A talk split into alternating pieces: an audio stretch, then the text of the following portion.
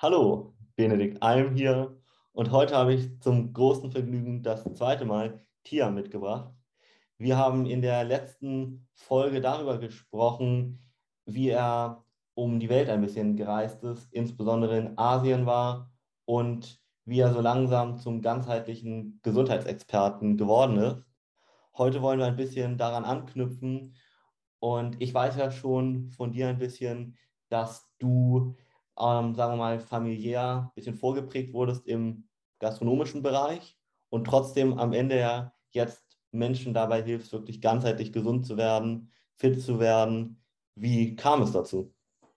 Okay, also erstmal guten Tag, Abend oder Mittag an alle. Und ich freue mich wieder hier zu sein.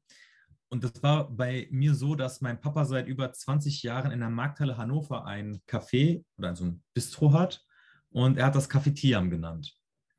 Und ich war sozusagen von Anfang an da auch mit involviert, da ich als Einzelkind auch aushelfen musste. Das ist ein Familienbetrieb und meine Mama, mein Papa und ich haben das sozusagen mit äh, groß gemacht über die letzten Jahre. Und natürlich denk, dachte ich mir als Jugendlicher, dass ich diesen Laden auch irgendwann übernehmen soll. Mhm. Und ich hatte aber immer Probleme damit, denn ich habe mich nicht so identifizieren können mit diesem Beruf.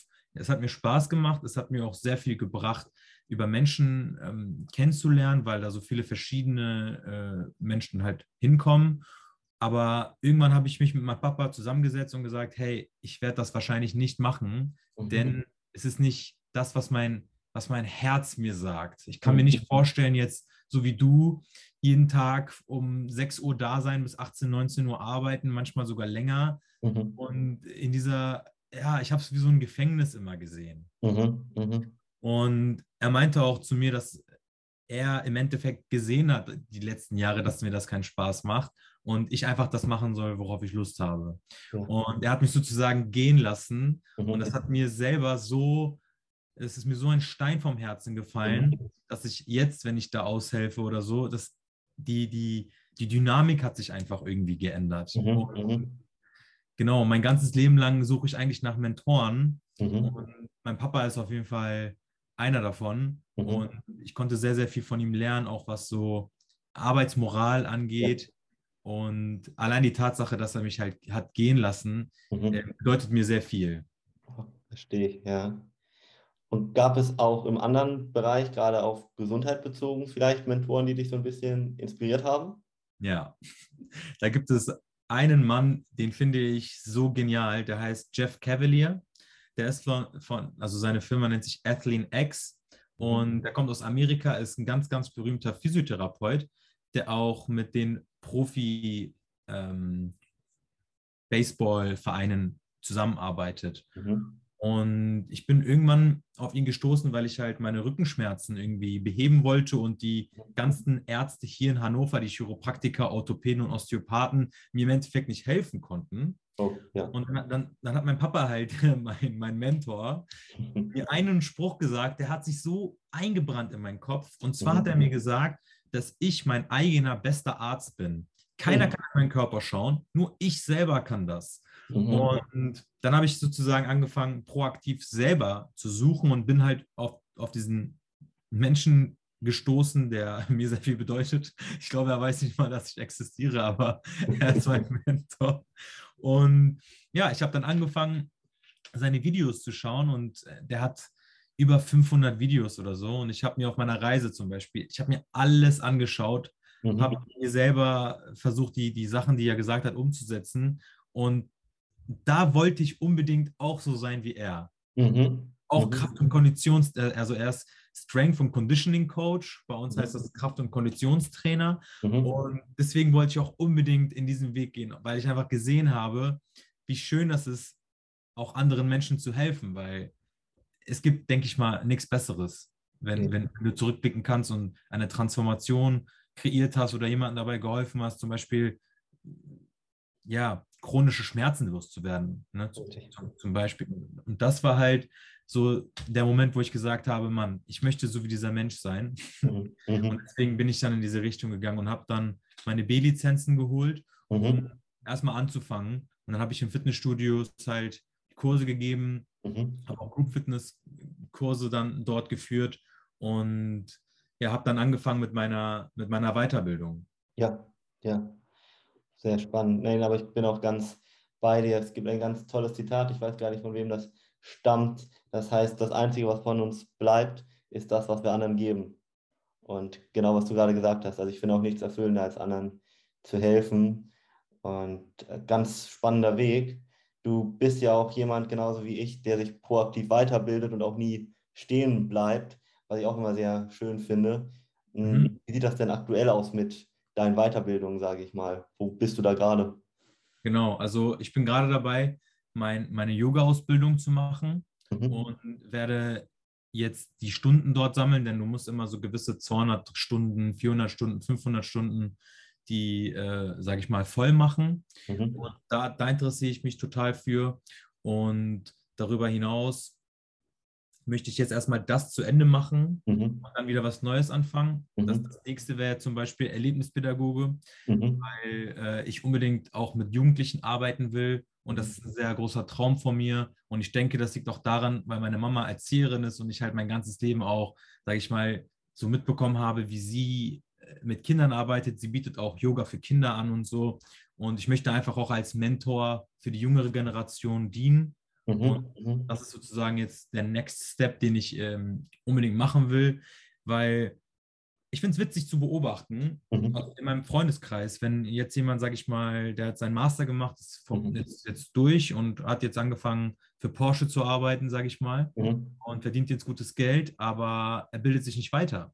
Mhm. Und für mich ist es so, nur weil du eine, ein Studium abgeschlossen hast, eine Ausbildung gemacht hast, ein, eine Weiterbildung gemacht hast, heißt es nicht, dass du jetzt nichts mehr machen sollst. Denn mhm. wir sollten uns ständig weiterbilden und ständig lernen. Das ist der, denke ich, für mich persönlich der Sinn des Ganzen, dass ich nicht stehen bleibe, um mhm. mich, um mich ähm, permanent weiterzuentwickeln. Mhm. Und deswegen ist es auch so wichtig, jemanden an der Seite zu haben, der ein paar Schritte voraus ist. Ja. Ich kann meine Yoga-Lehrerin ständig Dinge fragen. Oder mhm. bei der Deutschen Kraft- und Konditionstrainerakademie war das so, dass die einfach, ich wusste ja selber schon so viel über dieses mhm. Thema, aber, aber ich wollte noch mehr ins Detail gehen. Ich wollte das verstehen und ich wollte dieses, ja, einfach diese Mastery erreichen. Mhm. Und mhm. aufgrund dieser ganzen, also ich habe wahrscheinlich in den letzten vier Jahren über 200 Bücher gelesen und viele, viele Menschen erzählen auch, auch große Namen, dass man sich stetig weiterbilden soll, denn Stillstand bedeutet Tod. Stimmt, ja. Das sehe ich genauso. Und umgekehrt ist es ja auch so, gerade wenn man anderen vielleicht helfen möchte und gerade auch professionell, ist das, finde ich, fast schon so ein bisschen Pflicht, auf dem neuesten Stand zu sein, gerade wenn man sich anguckt, wie schnell unsere Wissenschaft jetzt mittlerweile sich weiterentwickelt. Das ist ja auch so mit einer der Gründe, mal ganz vorsichtig formuliert, warum Menschen, die beispielsweise eine Ernährungsberatungsausbildung vor 10 Jahren oder 15 Jahren gemacht haben oder Medizin studiert haben vor 10, 15 Jahren, wenn sie sich nicht weitergebildet haben, teilweise gar nicht, ja, gar keine Ahnung mehr haben können, weil so viel passiert ist in der Zwischenzeit. Und umso schöner finde ich das. Ich finde dein Credo ja sowieso toll, dass du immer sagst, ich möchte zur besten Version meiner selbst werden, weil ja, so sollte das, finde ich, fast jede Hand haben. Und egal an welchem Punkt man eigentlich steht, es gibt fast immer jemanden, der ein bisschen besser ist als man selber, wo man sich immer weiterentwickeln kann. Also kann ich da auch nur wirklich jedem ans Herz legen, der hier gerade, wenn er sich gesundheitlich weiterentwickeln möchte, gesundheitlich zur besten Version seiner selbst werden möchte, ganzheitlich mal Tiam gerne zu kontaktieren über Super. Instagram zum Beispiel. Ich werde unten den Link mit zu seinem Profil packen. Könnt ihm auch gerne folgen. Da macht er auch ganz tolle regelmäßige Posts und Stories und zeigt auch so, dass er das vorlebt im Grunde genommen, was er dann weitergibt, was ich auch besonders wichtig finde. Mhm. Danke dir. Ähm, ich möchte noch, noch was dazu hinzufügen. Und zwar geht es ja auch im Endeffekt nicht darum, irgendwelche Zertifikate zu sammeln, mhm. sondern es geht einfach darum, sich selber weiterzubilden. Und ich für mich wollte vor drei Jahren, wollte ich mit Meditation, wollte, wollte dieses, Thema weiter erforschen Mhm. und habe dann, sage ich mal, ein Jahr in Eigenregie meditiert und bin dann auf jemanden gestoßen, der mir etwas empfohlen hat. Und zwar meinte sie zu mir, ja, Tiam, wie wäre es mal, wenn du zu so einer Vipassana-Meditation gehst? Mhm. Und das, das würde ganz gut zu dir passen. Und dann Mhm. habe ich das so ein bisschen gegoogelt und dann habe ich so herausgefunden, da, beim Vipassana lernst du die Dinge zu sehen, wie sie sind. Mhm. Das hat der Buddha vor tausenden, 2000 Jahren wiederentdeckt, diese Technik. Und das ist so, dass du in so ein Meditationszentrum gehst. Mhm. Zehn Tage geht das. Und dann äh, zehn Tage schweigen, elf Stunden jeden Tag meditieren und da die Grundlagen der buddhistischen Lehre lernen.